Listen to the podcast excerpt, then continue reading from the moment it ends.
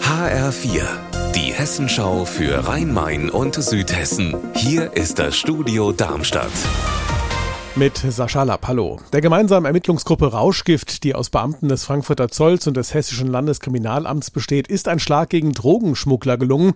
In einem Paketverteilzentrum in Bad Hersfeld wurden zwei verdächtige Päckchen aus Spanien aus dem Verkehr gezogen und geöffnet.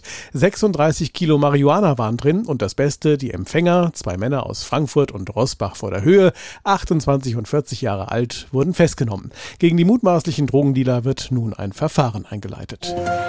Letztes Jahr, Anfang Juli, kommt eine 54 Jahre alte Frau bei einem Frontalcrash auf der B47 bei Erbach im Odenwald ums Leben. Die Unfallverursacherin überlebt schwer verletzt.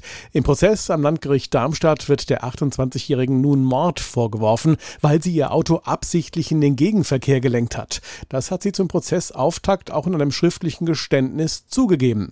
HR-Reporter Raphael Stübig, warum hat sie das gemacht? Ja, sie war wohl mit der Betreuung ihrer beiden Kinder völlig überfordert. Deswegen gab es viel Streit mit ihrem Lebensgefährten und auch ihrer Mutter. Und der Frontalcrash, schreibt sie, war ein fataler Impuls, ein spontaner Entschluss. Sie habe heraus aus dem Leben wollen und habe den Gegenverkehr aber in dem Moment als etwas Abstraktes wahrgenommen, nicht mit Menschenleben und Schicksalen verknüpft und das tue ihr unendlich leid.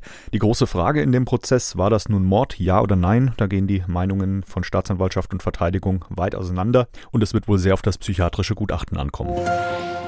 Vier Tage arbeiten, drei Tage frei. Dieses System wird seit Monaten viel diskutiert. Das Modehaus Henschel in Darmstadt will die Vier-Tage-Woche jetzt als erster Einzelhändler in der Region für ein Jahr testen.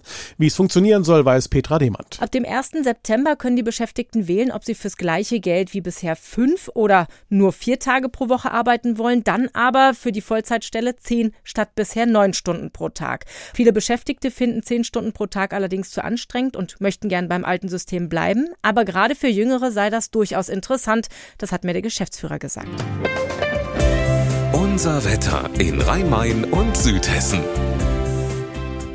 Es ist stark bewölkt, bedeckt, es regnet zeitweise auch stark. Am Nachmittag sieht das dann anders aus, dann lockert die Bewölkung etwas auf, aber es sind zum Teil noch gewittrige Schauer drin. Die Höchstwerte reichen von 18 Grad in Bärstadt bis 20 Grad in Mülheim. Ihr Wetter und alles, was bei Ihnen passiert, zuverlässig in der Hessenschau für Ihre Region und auf hessenschau.de.